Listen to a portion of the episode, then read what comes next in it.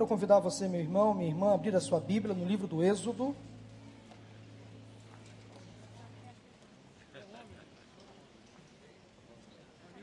Quero pregar nesta noite sobre um dos episódios mais marcantes envolvendo o povo de Israel. Um grande milagre de Deus, um acontecimento épico, grandioso. Abra sua Bíblia então, neste livro muito conhecido para a narrativa bíblica. Grandes acontecimentos ocorreram com o povo de Deus, estão registradas neste livro do Êxodo. Capítulo 12 de Êxodo. Como você deve saber, a origem da palavra êxodo, êxodo é grega e significa saída, partida, justamente para marcar o momento da retirada do povo de Israel das terras do Egito. Acompanhe nesse momento e mantenha sua Bíblia aberta em Êxodo, a partir do capítulo 12, os versículos 40 e 41, que registra o momento exato da retirada do povo de Israel do Egito. Ora, o período que os israelitas viveram no Egito foi de 430 anos. No dia quando se completaram os 430 anos, todos os exércitos do Senhor saíram do Egito. Chegou finalmente o dia da saída da escravidão. Será que você consegue imaginar este acontecimento histórico? Dá para você imaginar a festa que houve entre os israelitas já imaginou um povo viver, meus irmãos e amigos, 430 anos, escravizado em terra distante e inimiga? Gerações inteiras nasceram e morreram na escravidão, pessoas que nem sequer tiveram oportunidade de experimentar o gosto da liberdade, o privilégio de ir e vir, a oportunidade de fazer escolhas, famílias inteiras subjugadas por um povo opressor e castrador. Por isso que foi instituída a Páscoa, palavra do hebraico pesar, que traduzida para o grego nos traz o significado de passagem, justamente então para marcar a passagem do povo hebreu da escravidão para a liberdade. Acompanhe agora o versículo 17 do mesmo capítulo, Êxodo 12. Celebrem a festa dos pães sem fermento, porque foi nesse mesmo dia que eu tirei os exércitos de vocês do Egito. Celebrem esse dia como decreto perpétuo por todas as suas gerações. A ordem de Deus foi a seguinte: façam festa, celebrem, pois chegou o dia da liberdade. Comemorem, festejem, pois hoje é dia de alegria. Acabou a escravidão, acabou o período da tormenta, acabou a prisão, agora é festa. Celebrem, chegou o dia. O dia muito aguardado chegou. Eu espero, meu irmão, meu amigo, que hoje, nesta noite, seja Páscoa para você. Eu espero que seja nesta oportunidade a passagem da escravidão para a liberdade na sua vida, nos seus relacionamentos. Eu espero que seja Páscoa para a sua família, eu espero que seja Páscoa para os seus sonhos, eu espero que seja Páscoa para a sua mente, Páscoa para o seu coração, porque Páscoa é passagem da escravidão para a liberdade. Depois de, de tanto povo de Israel festejar a passagem para a liberdade, o próprio Faraó não aguentou toda aquela barulheira, toda aquela festa, toda aquela algazarra. Daí veio mais uma praga sobre o Egito, a décima, a morte dos primogênitos. E agora Faraó, indignado, já desesperado, acompanha agora os versículos 30 e 31 do mesmo capítulo. Porque naquela mesma noite o Faraó mandou chamar Moisés e Arão e lhes disse: Saiam imediatamente do meio do meu povo, vocês e os israelitas Vão prestar culto ao Senhor, como vocês pediram. Levem os seus rebanhos, como, tenho, como tenham dito. Como tinham dito, perdão. E abençoem a mim também. Eu achei interessante essa frase final do faraó. E abençoem a mim também. O faraó quis tirar uma casquinha da benção. Ou seja, eu castiguei vocês, aprisionei vocês, escravizei vocês, mas eu sei que o Deus a quem vocês servem é um Deus poderoso. Olha, peçam a Ele para me abençoar, para aliviar a minha barra. Quem sabe eu fico bem com lá de cima. Peçam a Ele para me abençoar. O não aguentou mais a festa do povo, porque estava vivendo um período de liberdade. Está vendo o que dá aprisionar o povo de Deus? Faraó não aguentou tanta festa, e principalmente, como disse, um total de dez pragas atingiram os egípcios enquanto o povo de Israel estava escravizado lá. Não foi boa coisa para os egípcios aprisionarem por tanto tempo os israelitas. Ai daqueles que mexem com os ungidos do Senhor. Ai daqueles que atentam contra os escolhidos de Deus. Nunca é boa ideia lutar contra o povo de Deus. Não faz bem a uma nação, a um povo, investir contra os valores bíblicos, contra a fé que professamos. Não faz bem uma nação se levantar contra a família. Quem tenta contra os escolhidos de Deus sofre. Assim como diz a Bíblia que bendita é a nação cujo Deus é o Senhor. Eu posso afirmar, palavras minhas, que quando uma nação não escolhe ter Deus como Senhor, ela está condenada a sofrer, a passar por dificuldades. Quando alguém ou alguns militam contra aquilo que Deus criou, a mão do Senhor pesa, e pesa mesmo. Quando o homem tenta interferir no projeto de Deus, dá em confusão, em dor e em sofrimento. A igreja brasileira precisa tomar assento nas cadeiras desta nação e declarar em alto e bom som que só Jesus Cristo salva o Brasil. A igreja é a esperança para este mundo. A igreja é a esperança para o Brasil, porque ela contém a mensagem que salva, que cura, que liberta, mensagem que transforma as pessoas, a mensagem do Evangelho de Cristo. Não há outra filosofia, não há outro conceito que consiga transformar o homem na sua plenitude do que a palavra de Deus, o Evangelho de Cristo. Hoje pela manhã o pastor Vando trouxe uma importantíssima mensagem à nossa igreja. Neste dia que celebramos o dia da independência, levantamos hoje um clamor pela nossa nação. Nós sabemos que hoje há um levante armado contra a igreja, contra os cristãos, contra a palavra de Deus, contra o próprio Deus, contra a família.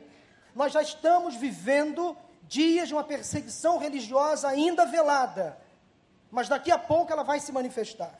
Eu temo pelo futuro da nossa nação. Eu temo pelo futuro dos nossos filhos, porque estão querendo destruir a família, estão querendo denegrir a imagem da igreja, estão querendo rotular os crentes de homofóbicos, apenas por discordarem das práticas homossexuais, estão querendo nos calar. Estamos em um período eleitoral e precisamos estar atentos, muito atentos. Eu quero aproveitar esse momento para ler, abrindo um parênteses nesta mensagem, um manifesto escrito, desenvolvido por um amigo meu, pastor, que trabalha, milita na área de família. O tema desse manifesto é a família e o nosso voto. Preste atenção. Ele diz assim: é interessante observar como o tema família faz parte de muitas promessas dos candidatos. Existem partidos que a única bandeira é a defesa da família. Um dia desses, a presidente Dilma foi até uma determinada igreja, não vou aqui citar o nome, e afirmou que nunca antes, neste Brasil, a família foi tão fortalecida. Para provar Citou vários programas de apoio assistencial à família. Pena que muitas vezes programas de assistência à família sejam confundidos com programas de fortalecimento das famílias. Não se fortalece a família quando, por exemplo, se aprova leis como a da palmada, que tira o poder dos pais em educar os seus filhos.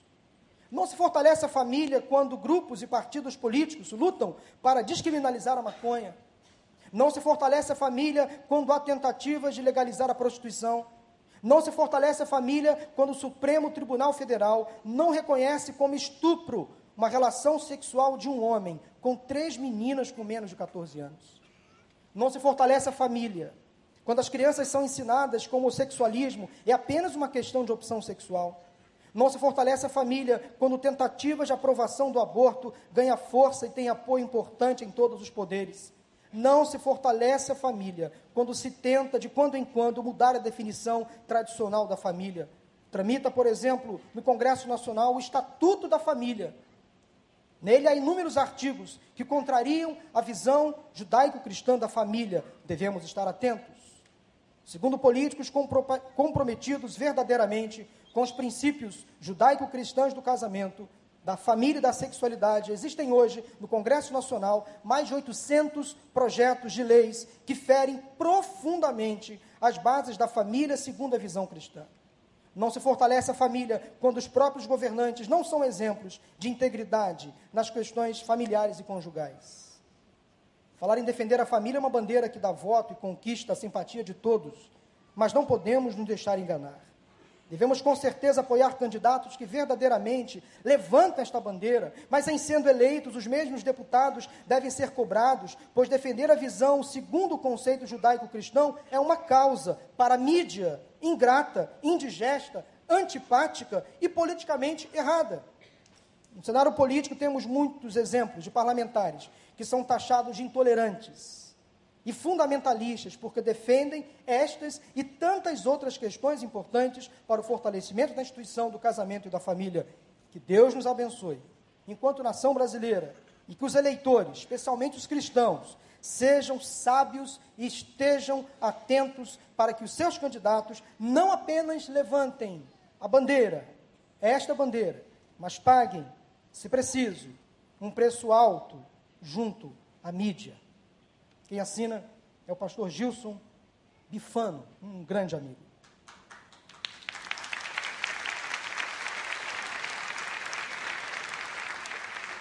Esse alerta, esse manifesto é nosso. Nós precisamos fazer ecoar nas nossas casas, nas nossas escolas, nas nossas empresas, esse manifesto. Nós não podemos nos calar diante daquilo que os nossos olhos têm visto. A situação do país é uma situação muito séria. E as próximas eleições, elas estão sendo consideradas como uma das mais importantes na história desse país.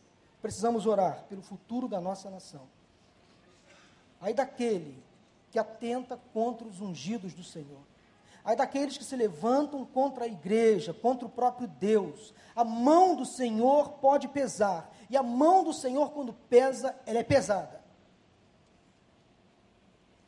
Às vezes é preciso que uma nação, que um povo experimente agruras, sofrimentos, para perceber que não deve mexer na igreja, que não deve mexer nos valores cristãos, não deve mexer naquilo que Deus instituiu. Nós não devemos contrariar a vontade de Deus. Sempre quando o ser humano tenta remar contra a maré de Deus, se dá mal, se afoga, não vale a pena. Mas voltando ao Êxodo, final do capítulo 13. O povo finalmente alcançou a liberdade, partiram rumo à terra prometida, a liberdade, rumo a uma vida livre. Diz o versículo 18, lá do capítulo 13, que Deus fez o povo dar a volta pelo deserto, seguindo o caminho que levava ao Mar Vermelho. Já estamos no capítulo 13. Os israelitas saíram do Egito preparados para lutar. Apesar de experimentarem agora uma vida em liberdade, mas eles estavam desconfiados, alguma coisa poderia acontecer. Saíram, mas ainda estavam preparados para lutar. Assim deve ser a nossa postura quando saímos da escravidão. Devemos nos preparar para as investidas, para as novas trapaças do inimigo. Mas Deus era tão bom com o povo que mesmo durante o dia, o Senhor ia diante deles, numa coluna de nuvens, de nuvem para guiá-los pelo caminho e de noite numa coluna de fogo para iluminá-los, e assim podiam caminhar de dia e de noite, avançar triunfantemente, como diz a palavra. A coluna de nuvem, diz o texto, e a coluna de fogo, que representava a presença de Deus e o cuidado de Deus, não se afastavam do povo, nem de dia nem de noite. É muito bom saber que temos um Deus presente, que está conosco em todas as horas, que nos ajuda a avançar, a prosseguir. Agora quero chamar a sua atenção para o capítulo 14, já estamos no capítulo 14 de Êxodo. Eu tenho a certeza de que na mente de cada israelita, naquele momento, havia o desejo de partir para uma nova vida, um recomeço. Quem sabe, uma perspectiva nova, agora livres do jugo opressor dos egípcios. Faraó já era coisa do passado, eles pensaram talvez vai ser o nosso recomeço, a nossa segunda chance. Agora tudo vai dar certo. Talvez você que está conosco neste culto, nesta noite, ou quem sabe assistindo pela internet, preste atenção na mensagem esteja pensando no seguinte: como sair da escravidão para a liberdade? Como sair de uma vida opressora? Como se livrar de cadeias relacionais, de inimigos internos e externos, que às vezes afetam a mente, o coração, mas às vezes se mostram à nossa frente. Algumas vezes você já se deparou com uma situação desesperadora, tentando sair de uma prisão, seja ela qual for, uma prisão emocional, Talvez você encontre-se cercado por pessoas que não significam nada de bom para você. Escravidão social, isso é o que significa. Talvez uma amizade ou um namoro que se construiu em prisão, uma escravidão, como se livrar? Talvez a prisão que você se encontra, talvez os, a escravidão que você se encontra nesta noite está sendo motivada pelo estresse da tensão financeira. Talvez você esteja vivendo um problema pessoal dentro da sua própria família, no seu casamento. Isso tem levado você à escravidão. Parece que o inimigo montou guarda na sua frente, está impedindo você de alcançar o seu destino, o destino que Deus lhe reservou. Então chegou o ponto em que você está quase desistindo das coisas. Parece que o bom senso se foi, a esperança foi interrompida, sua fé vacilou, e a vitória parece ter desaparecido. Você talvez percebeu o gostinho da vitória, da liberdade, do sucesso, da bênção, mas parece que ela escapou. Esta mensagem é para você. Não saia do seu lugar até a oração final. O recado que quero deixar para você agora é o seguinte: tire a sua vida do Egito, tire a sua família do Egito, tire o seu casamento do Egito, tire os seus filhos do Egito. Saia da escravidão, o Egito não é mais o seu lugar. Saia da escravidão para a liberdade. O tema desta mensagem é da escravidão à liberdade.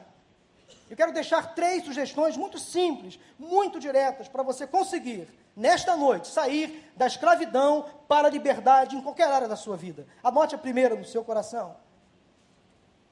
A primeira sugestão que eu deixo para você é a seguinte: deixe de visitar o passado. Em outras palavras, deixe o passado no passado. Versículos 5 a 12 de Êxodo 14. A palavra de Deus nos diz: contaram ao rei do Egito que o povo havia fugido. Então Faraó e os seus conselheiros mudaram de ideia e disseram: O que foi que fizemos? Deixamos os israelitas saírem e perdemos os nossos escravos. Então Faraó mandou aprontar a sua carruagem e levou consigo o seu exército Levou todos os carros de guerra do Egito, inclusive 600 dos melhores desses carros, cada um com um oficial no comando. O Senhor endureceu o coração do Faraó, rei do Egito. E este perseguiu os israelitas que marchavam triunfantemente. Os egípcios, com todos os cavalos e carros de guerra do Faraó, os cavaleiros e a infantaria, saíram em perseguição aos israelitas e os alcançaram quando estavam acampados à beira-mar, perto de Piairote, defronte de Baal-Zefon. Ao aproximar-se o faraó, os israelitas olharam e avistaram os egípcios que marchavam na direção deles. E aterrorizaram, aterrorizados, clamaram ao Senhor. Disseram a Moisés: Foi por falta de túmulos no Egito que você nos trouxe para morrermos no deserto? O que você fez conosco, tirando-nos de lá? Já que tínhamos dito no Egito: Deixe-nos em paz. Seremos escravos dos egípcios antes ser escravos dos egípcios do que morrer no deserto. Tão sonhada liberdade durou pouco. O rei do Egito se arrependeu e resolveu então perseguir os israelitas, pensando talvez, puxa vida, que erro cometemos. Esse povo era nosso, eram escravos. Agora não temos mais mão de obra. O que vamos fazer? Vamos à bancarrota. Vamos falir. Vamos então investir toda a nossa força militar, todo o nosso poderio militar para resgatá-los novamente. Quando os israelitas perceberam que estavam prestes a perder a liberdade novamente, quando estavam próximos de serem alcançados pelos egípcios, eles começaram a murmurar. Desejaram por um momento a vida que levavam antes da liberdade. Talvez a escravidão e a opressão que viveram não foram o suficiente lá no Egito. Daí eles exclamaram: preferimos voltar. Queremos ser escravos novamente no Egito. Vamos morrer aqui, melhor voltarmos para o Egito. O problema foi que eles se acostumaram com a escravidão, esse é o perigo. É quando muitos de nós se acostumam com a escravidão. Quando surgiu o primeiro problema, o primeiro risco, eles acharam que seria melhor voltar ao passado. Israel estava tão paralisado de medo que eles estavam dispostos a desistir e se contentar com uma vida de desespero e desesperança. Ó vida, ó céus, ó azar, esse é o nosso fim. Não há outra saída. Vamos nos render. É melhor voltarmos ao Egito, é melhor voltarmos ao passado. É interessante, meus irmãos e amigos, como há muitas pessoas que constantemente vivem no passado. São nostálgicos demais se concentram em lembrar do passado, com aquele ar de saudosismo. Não há nada de errado com as memórias.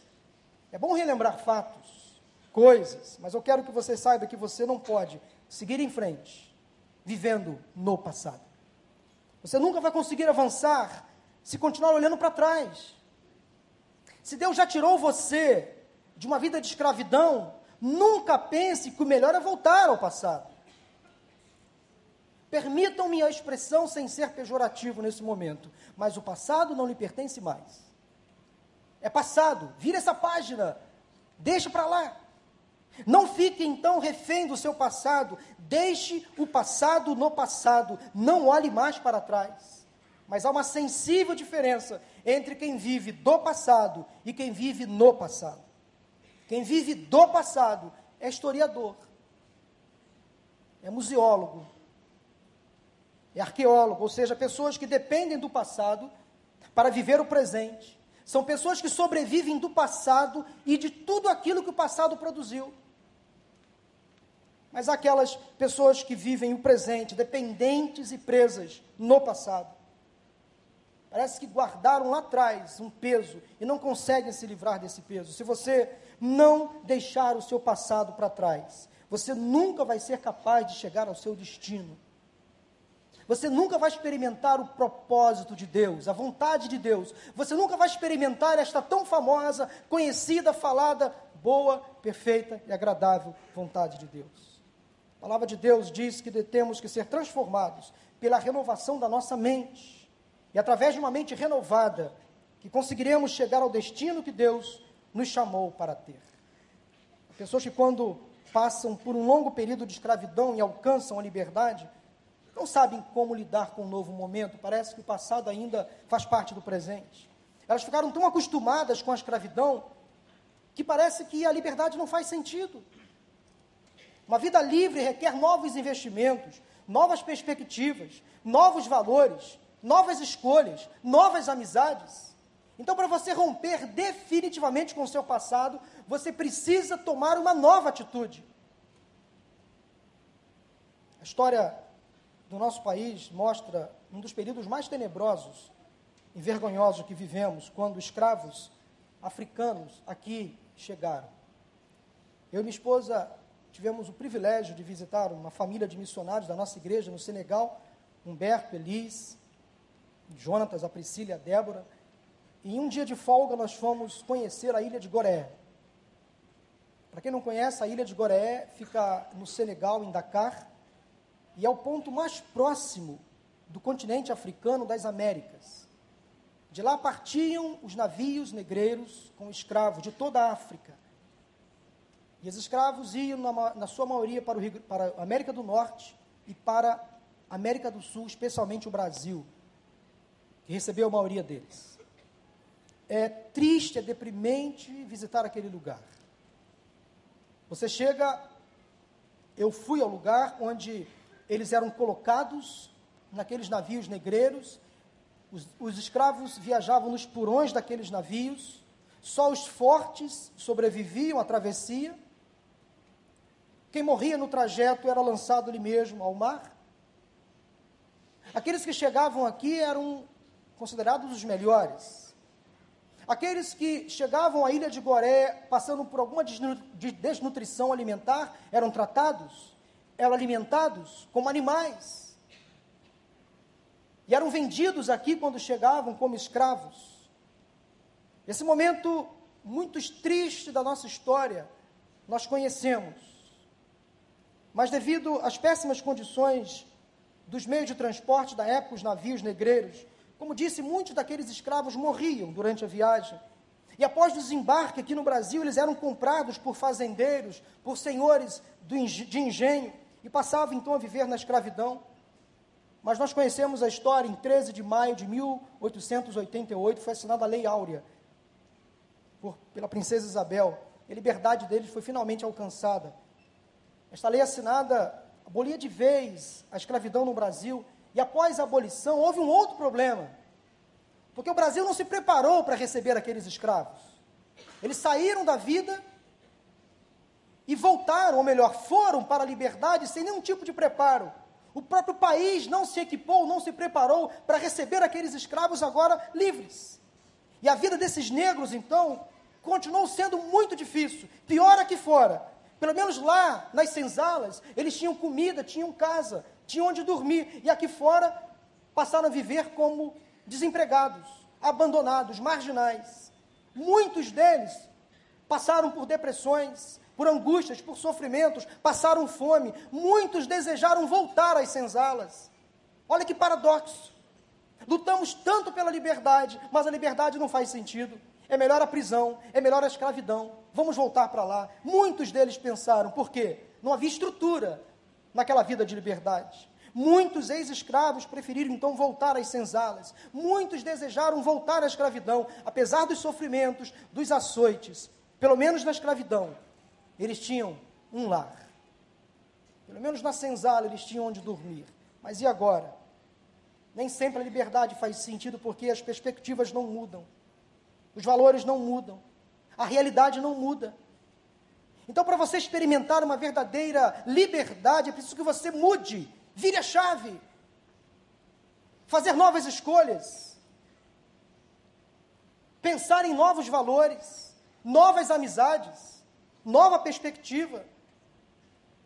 Eu lembro de um filme também chamado Um Sonho de Liberdade com Morgan Freeman e Tim Robbins.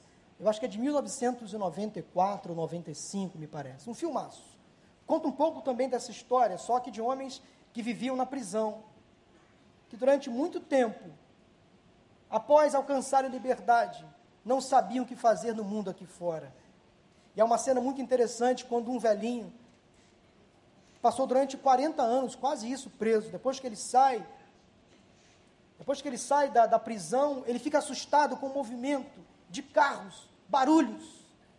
Ele não consegue se adaptar à vida livre. E ele, infelizmente, acaba se suicidando, porque passou a maior parte da sua vida na prisão, sem perspectiva. Quantas pessoas preferem a morte quando estão a um ponto da liberdade? Quando estão a uma linha muito tênue de uma vida melhor?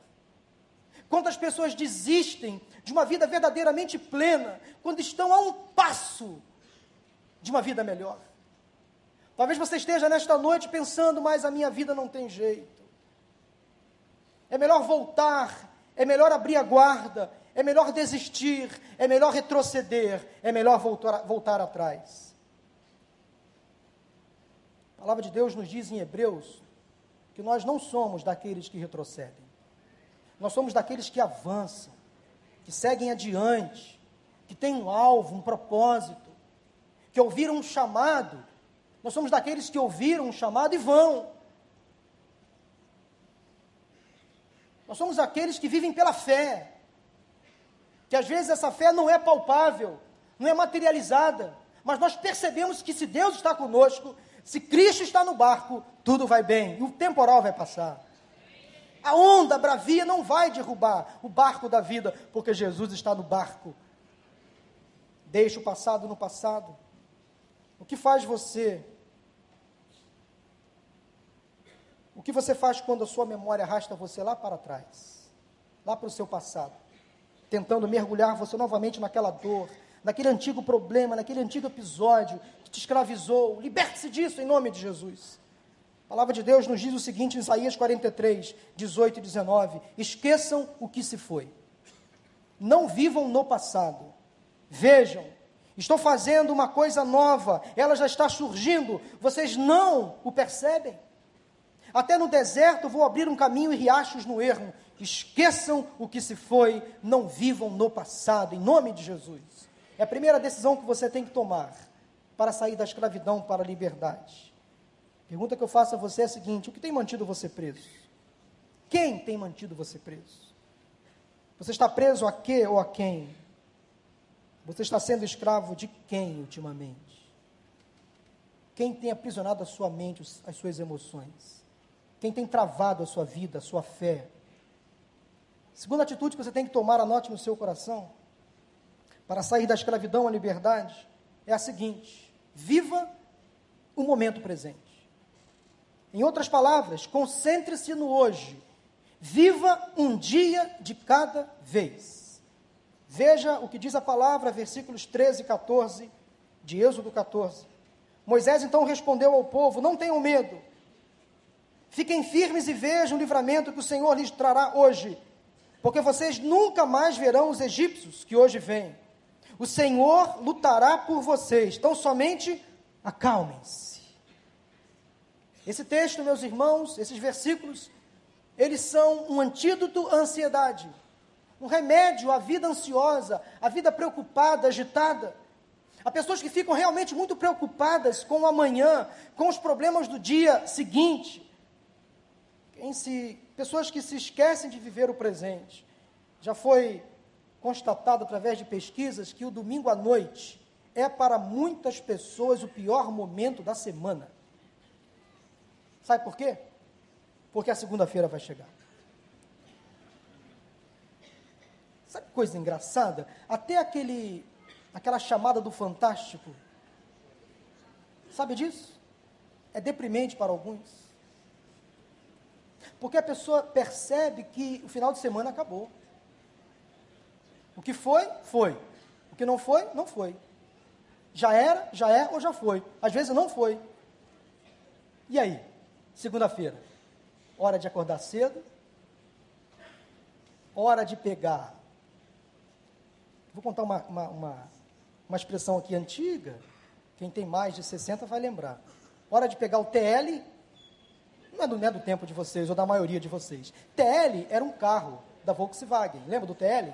Mas na verdade não é TL o carro, é o trem lotado, é o TL trem lotado. Tá ligado? Entendeu? Dá para rir da piada?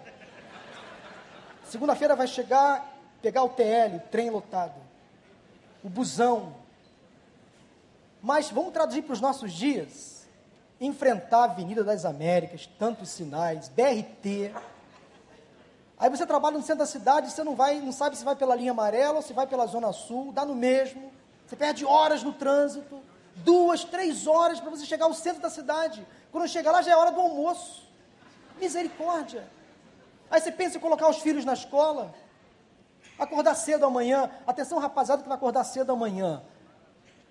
Atenção aí, coloca o relógio para despertar, o celular para despertar na hora certa, viu? Acorde para um novo dia. Para com esse negócio de desânimo. Segunda-feira, ó vida, ó céus, ó azar. Segunda-feira, que bênção. Deus está comigo. É mais uma semana de bênção, de vitória. Eu vou arrebentar a boca do balão. As portas vão se abrir. Deus vai se manifestar na minha vida. É bênção, gente. Sentimento depressivo. Gente, bênção de Deus. Que bom que o Senhor me dá um domingo. Lugar para eu estar na casa de Deus. Eu aqui ouço outras canções, não aquela vinheta do Fantástico. Aqui eu ouço músicas que me alegram, que me levam para casa com esperança, com alegria. A nossa igreja tem uma marca, né, Robson? Uma marca importante que eu aprendi aqui. Os nossos cultos sempre terminam, via de regra, o culto de domingo à noite, né, Tuta? Numa música para cima. Nosso pastor sempre pede, ele nunca abre mão de uma música alegre para motivar o povo, para levar o povo com alegria lá para fora. Uma semana que se inicia debaixo da bênção, não debaixo da maldição, não debaixo da tristeza. Então vá para casa hoje com um sorriso, com alegria no seu coração. Amanhã é segunda-feira, eu vou acordar bem. Amém misericórdia? Amém. Vou acordar cinco e meia, seis horas da manhã, vou pular da cama, fazer um café, pilão, aquele que é forte colocar um leitinho e sair para o abraço. Esse negócio de ficar, ó, segunda-feira, arrastando a cama. Para com isso, gente. Viva o momento presente. Esse é o dia que o Senhor nos fez. Alegremos-nos nele. Vivamos o dia de hoje da melhor maneira possível. Não fique preocupado com amanhã. Deixa amanhã para amanhã. Basta a cada dia o seu mal. A cada dia o seu mal. Vivo hoje. Mas o povo de Israel tinha sido libertado da escravidão no Egito. Eles tinham estado em escravidão durante 430 anos. Não havia muito tempo que eles tinham deixado o Egito, a liberdade enfrentou agora um teste. Eles estavam em frente ao Mar Vermelho, eles foram bloqueados.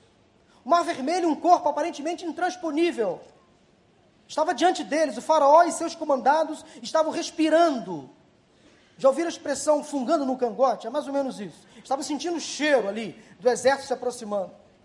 E lá estava o povo de Israel às margens do Mar Vermelho, presos novamente, na borda do imponderável, do imprevisível, do impossível. O que fazer? Ficaram desesperados, com certeza.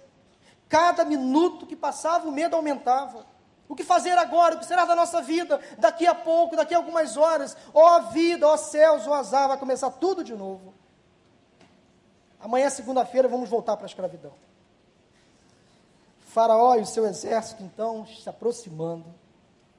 Talvez aqueles israelitas pensaram: nós estamos aqui presos, esperando por ajuda. Queremos desesperadamente chegar ao destino que Deus tem preparado para nós, mas agora estamos presos, olha só um mar à nossa frente. Não sabemos nadar, não temos embarcações, estamos no nosso limite. Não sei se você já se sentiu assim, no limite. No limite da graça, no limite da esperança, no limite da fé, no limite das finanças, no limite da saúde, no limite da vida espiritual. E quando nós vivemos no limite, a nossa fé é testada. Há muitas coisas que nos levam a viver no limite. Quando, por exemplo, recebemos um diagnóstico de uma doença incurável, quando sobram os dias do mês e falta o dinheiro, nós somos desafiados a viver no limite. Quando perdemos o emprego, quando temos um filho que se envolve em más companhias e se recusa a fazer o que é certo. Vivemos no limite quando o casamento entra em crise. Presos no Egito, agora presos novamente, quase liberdade. E o povo ali de pé, sem poder nada fazer.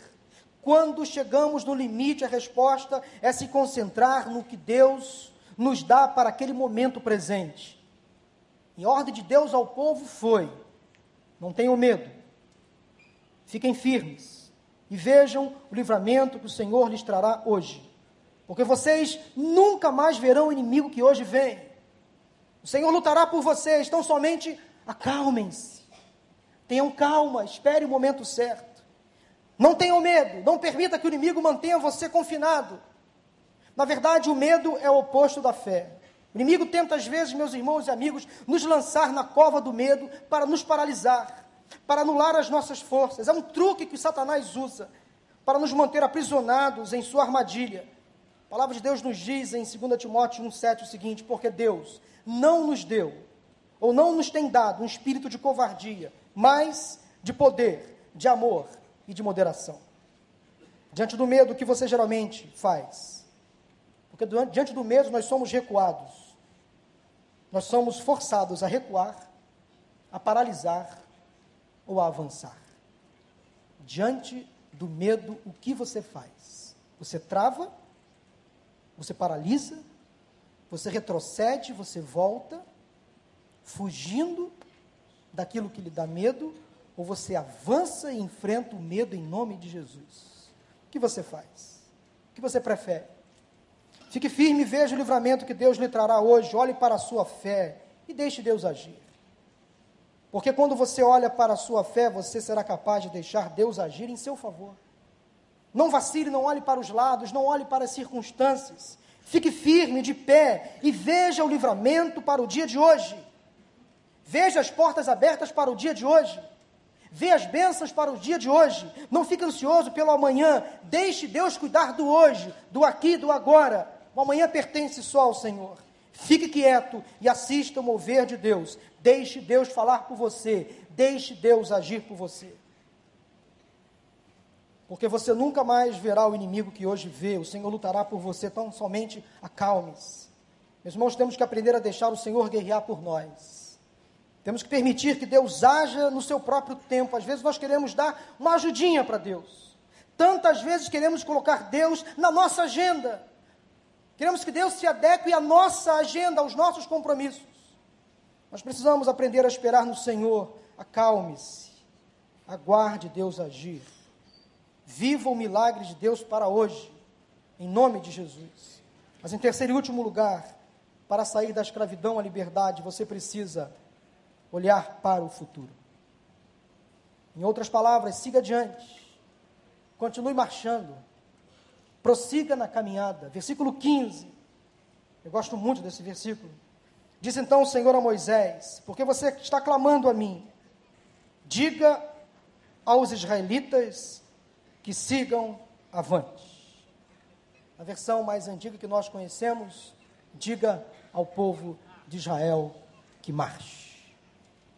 Diga ao povo de Israel que marche. Pastor João Filson Sorém, que durante 50 anos pastoreou a primeira igreja batista do Rio de Janeiro. Foi o primeiro capelão militar evangélico. Ele foi à Segunda Guerra Mundial, na Itália. E ele, durante os 50 anos de ministério, à frente da primeira igreja batista, todo primeiro domingo do ano, ele pregava um sermão baseado neste versículo.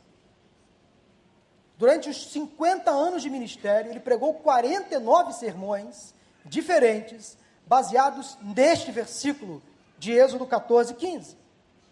O único ano que ele não pregou o sermão à sua igreja, ele estava lá na Itália, combatendo, abençoando os pracinhas, resgatando corpos de soldados brasileiros que eram mortos pelos alemães. E sabe o que ele fazia de forma voluntária? Ele ia adiante do pelotão de sepultamento. Porque os alemães, estrategicamente, quando matavam um soldado brasileiro, eles armavam uma mina e colocavam o corpo do soldado sobre a mina. Daí, quando passava o pelotão de sepultamento para recolher o corpo do soldado morto, o que acontecia? Aquela mina era detonável e matava pelo menos mais um soldado. O nosso exército perdeu quase 30 soldados desta forma. Daí o capelão teve uma ideia. Ele fez isso de forma voluntária, ele não precisava fazer. Ele ia adiante do pelotão de sepultamento, cuidadosamente, ia ao corpo do soldado, do militar morto, e desarmava a mina que estava por debaixo do corpo do militar. Ao desarmar a mina, ele conseguia então retirar o corpo, com a ajuda do pelotão de sepultamento agora, e diz a história inclusive na sua biografia, escrita pelo pastor Israel Belo de Azevedo, que quase 40 soldados deixaram de morrer por conta dessa atitude voluntária do pastor João Filson Sorém. Sabia dessa? Eu contei essa história apenas para ilustrar a coragem de um homem de Deus, que ia adiante, que se preparava para lutar nas trincheiras, que não se afetava com os problemas. Ele teve um insight, olhava para o futuro. Era um homem de vanguarda para a sua época. Pelo menos 40 famílias de soldados brasileiros puderem, puderam receber de volta os seus filhos, por causa daquela atitude corajosa de um homem, de um pastor de um capelão do Exército Brasileiro chamado João Filson Sorém, que pastoreou a primeira igreja do Rio durante quase 50 anos. Diga ao povo de Israel que marche. A ordem de Deus a Moisés foi contundente e clara. Moisés, não precisam clamar agora. Eu estou vendo a situação de vocês. Sigam adiante. Numa linguagem popular e usando o carioquês, Moisés, vaza, dá linha na pipa. Fuja, vá embora, eu estou com você. Prossigam na missão. Não tem necessidade de clamar agora. Agora eu estou com vocês. O negócio está no controle, Moisés. Eu sou Deus Todo-Poderoso. Não esqueci de vocês. Eu prometi, eu cumpro. Eu não sou homem para mentir. Promessa vai ser cumprida. Moisés, quando eu dou uma missão, a missão vai ser cumprida. Fique calmo, prossiga prossiga na missão, siga adiante. Moisés fez provavelmente uma oração do tipo: Deus, estamos diante de um grande desafio. Atrás de nós, um grande exército, mais numeroso e mais preparado que o nosso povo. Estamos cercados por montanhas, à nossa frente, um, um mar intransponível.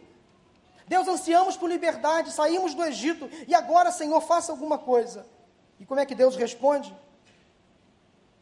Deus às vezes sempre nos surpreende. Como ele nos surpreende às vezes. Moisés, Por que você clama, Moisés? Siga adiante. Interessante que Deus não disse, diz, aos, diz ao povo de Israel que corram, que andem depressa. Deus não disse, vocês precisam correr. Vão correndo, corram, corram. Deus disse, marche. Você já viu uma marcha? Já presenciou uma marcha militar? Cadência, organização, cobertura, alinhamento, tudo em ordem. Não precisava o povo sair afoitamente, haveria organização naquela saída. Nós não precisamos sair daí desembestados. A ordem do Senhor é: marche, eu estou no controle. Não se desorganizem, não se desesperem, não precisa se desequilibrar. Não precisa ser bipolar agora. Fica tranquilo, eu estou com você. Calma, calma, calma. Vá adiante. Simplesmente marche. Caminhe. Sem crise. Eu estou com você. A ordem então era marchar. Deus estava querendo dizer ao povo: levantem-se, saiam do marasmo, da murmuração, parem de olhar para o inimigo, para o passado. Olhem adiante. O Egito não é lugar de vocês. O povo deveria então seguir adiante, avante, mas agora na cadência, ordenados, organizados. Nada de desordem, nada de anarquia. Vocês não podem ser afoitos, nem cantar vitória antes do tempo, mas não olhem para trás. Não fiquem presos ao passado, descansem no Senhor. Entreguem suas derrotas, frustrações nas mãos daquele que peleja por você. Por isso, siga adiante, prossiga na missão, meu irmão. Mas, Senhor, como seguir em frente? Como marchar? Se diante de nós há um rio enorme, um mar intransponível. A saga então continuava. O grande inimigo estava à frente e atrás. Meus irmãos, para os povos antigos, o mar ou os mares eram vistos como uma espécie de mau agouro. Até porque eles não tinham embarcações tão seguras, então eles tinham medo do mar. Se lançar ao mar para eles era quase que um suicídio. Então eles estavam de fato com muito medo. O que fazer? Não temos embarcações montanhas pelos lados, o exército atrás, o que vamos fazer? Deus deu uma ordem clara a Moisés, acompanhe nos versículos seguintes. Moisés erga sua vara e estenda a mão sobre o mar, e as águas se dividirão para que os israelitas atravessem o mar em terra seca. Eu vou agir, Moisés. Os egípcios saberão que há um Deus. Os versículos seguintes narram passo a passo como o povo de Israel entrou no mar vermelho a seco. Existem muitas teorias que tentam justificar esse milagre. Ah, a maré estava baixa, um, um vento muito forte, isso e aquilo. Existem pelo menos três teorias para testar o que a Bíblia diz. Meu, meu irmão, está na Bíblia, eu creio. Eu não preciso de teoria para afirmar o que está dizendo na Bíblia. Se Deus diz que o mar se abriu, o mar se abriu. Quem sou eu para contentar, para duvidar do que Deus é capaz de fazer? Deus é Deus, o mar se abriu. Está na palavra. Eu creio na Bíblia de ponta a ponta. Até nos mapas. Eu creio na palavra de Deus como palavra de Deus. Eu não preciso que me prove o que está na Bíblia. Está na Bíblia, é palavra. Eu sou um teólogo à moda antiga. Eu creio sim na Bíblia como palavra de Deus. Ah, mas se a Bíblia não fala em si, está na palavra, eu creio. Se a Bíblia diz que Jonas foi engolido por um grande peixe, eu creio. E se a Bíblia dissesse o contrário, eu também acreditaria. Está na Bíblia. Eu não vou duvidar do que diz a palavra de Deus. O mar se abriu, o povo entrou a seco pelo mar, e atrás, diz a palavra, que o exército do Faraó foi sendo tragado pelas águas bravias do mar vermelho. Impossível de fato pode acontecer quando confiamos no Senhor Deus Todo-Poderoso, o Deus do impossível.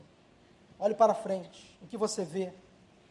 Obstáculos impossíveis, barreiras intransponíveis, inimigos gigantes, desafios grandiosos. Como superá-los? Como vencê-los? Para Deus, o impossível é possível. Milagres ainda acontecem. Como sair da escravidão para a liberdade? Resumindo em três pontos. Deixe de visitar o passado. Deixe o passado no passado. Viva o momento presente, concentre-se no hoje, viva um dia de cada vez. Olhe para o futuro, siga adiante, continue marchando, prossiga na caminhada. Deus quer fazer algo novo. Deus quer abrir o mar vermelho. Deus quer abrir portas onde não há portas. Deus quer dar saúde onde há doença. Deus quer restaurar onde está tudo quebrado. Deus quer consertar onde o inimigo destruiu. Deus quer salvar onde Satanás está querendo levar para o inferno. Há pessoas nesta noite que precisam tomar uma decisão de sair da escravidão, seja em que área for, e assumir um compromisso com a liberdade que só Jesus pode oferecer. João capítulo 8, 32 e 36 diz: E conhecerão a verdade, a verdade os libertará. Portanto, se o Filho os libertar, vocês de fato serão livres. Liberdade só em Jesus. Só quando o coração arrependido confessa Cristo como Senhor e Salvador. Liberdade é só, só existe quando há quebrantamento, quando há admissão da culpa, da miséria, quando a pessoa decide deixar Deus agir. O que tem escravizado você? São as drogas? A maconha tem escravizado você, jovem? Um mau relacionamento, um namoro fora da permissão de Deus, tem levado você para o sofrimento? Uma amizade mal elaborada, mal desenvolvida, tem levado você para a escravidão? tem escravizado você? É um relacionamento fora da vontade de Deus? É um pecado de estimação? É hora de você abandonar, de uma vez por todas, o Egito. Canaã é o lugar onde Deus quer levar você.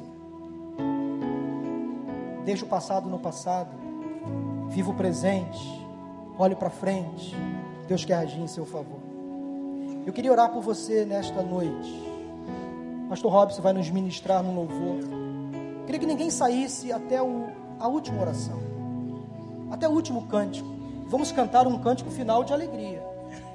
Talvez há pessoas hoje entre nós que precisam sair da escravidão. Hoje é Páscoa para você, é passagem para a liberdade. Vamos cantar esse louvor, Pastor Robson. Quero convidar você nesse momento a orar. Senhor, essa mensagem falou o meu coração. Eu estou escravizado em alguma área da minha vida. Ou quem sabe pessoas nesta noite precisam tomar uma decisão ao lado de Jesus. Confessá-lo como Senhor e Salvador. Hoje é o dia, hoje é o momento. E hoje, ao ouvirdes a voz do Senhor, não endureça o seu coração. Não endureça. Vamos cantar e logo após eu vou fazer o apelo. Eu espero que você ceda a voz do Espírito Santo de Deus.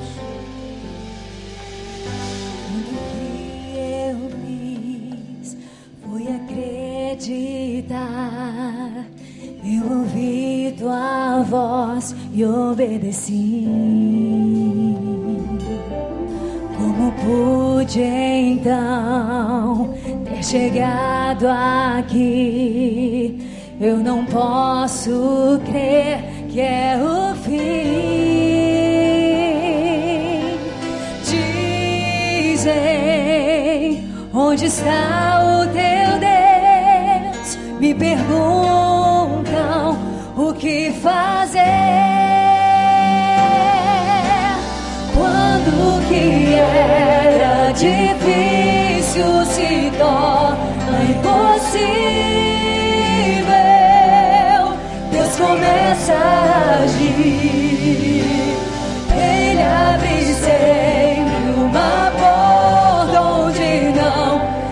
Saída. impossível vai acontecer.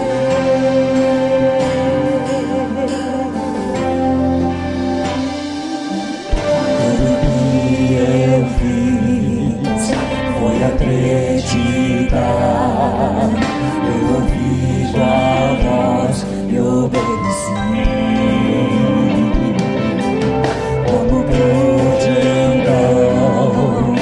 chegado aqui. Eu não posso crer que é o fim. Dizem, dizem, onde está o teu Deus? Me perguntam o que fazer.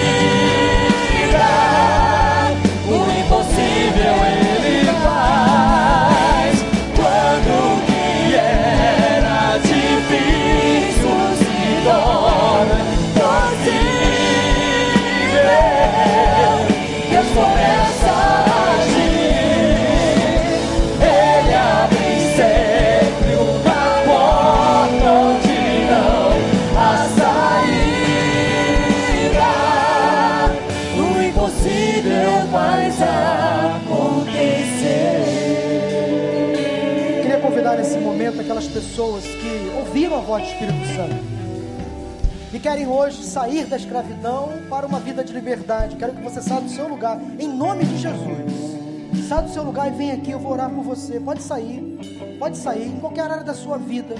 Você percebe que há alguém te escravizando, algumas coisas te escravizando. Sai do seu lugar, pode vir em nome de Jesus, pode vir, pode sair, pode sair, vem aqui em nome de Jesus, pode vir. Pode sair com coragem, com convicção, use a sua fé, saia do seu lugar. Se alguma coisa tem aprisionado você, prendido você ao passado, o Egito não lhe pertence mais. Sai do seu lugar. Em nome de Jesus, pode vir. Pode vir. Em nome de Jesus, venha. Pode vir aqui. Podem vir. Jovem, adolescente, adultos, idosos, podem sair do seu lugar. Podem sair.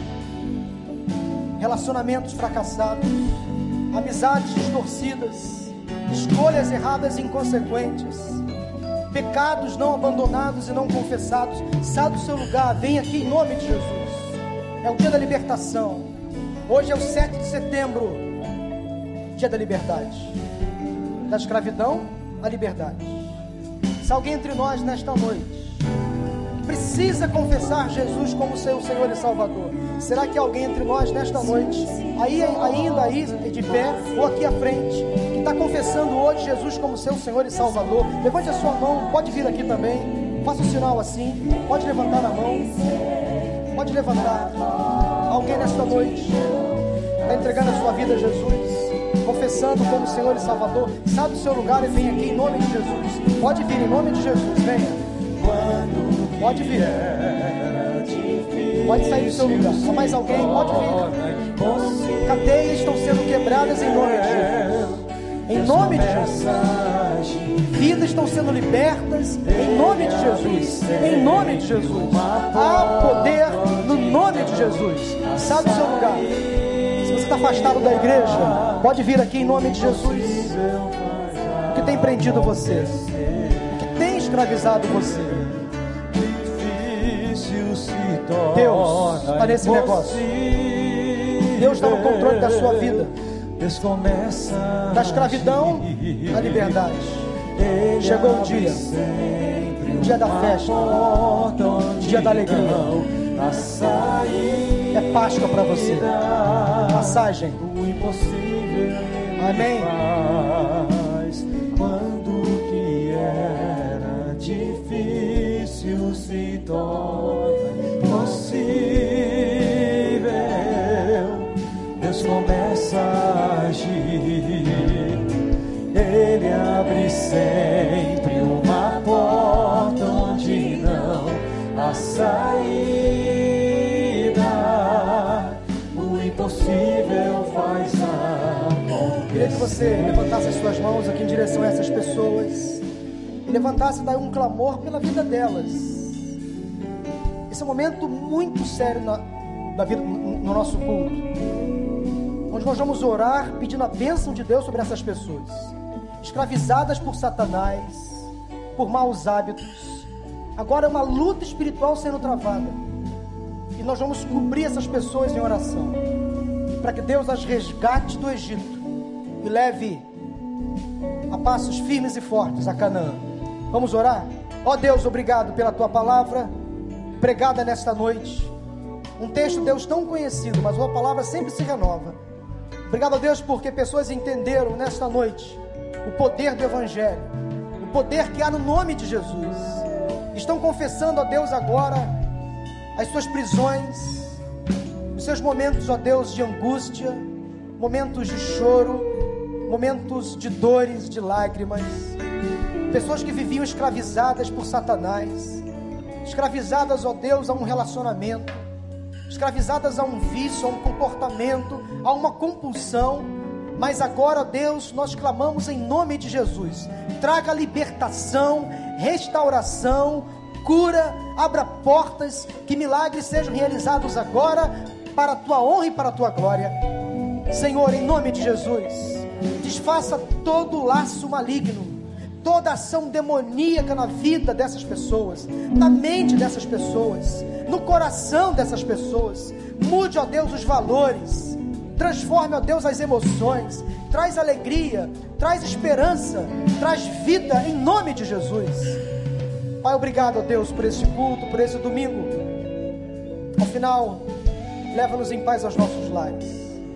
Conforme, ó Deus, falamos aqui, que a nossa semana seja de vitórias, de bênçãos. Que saiamos daqui, daqui a pouco, abençoados, alegres, marchando triunfantemente para a vitória, para o lar da glória, para Canaã celestial. Em nome de Jesus. Amém. Amém. Deus abençoe.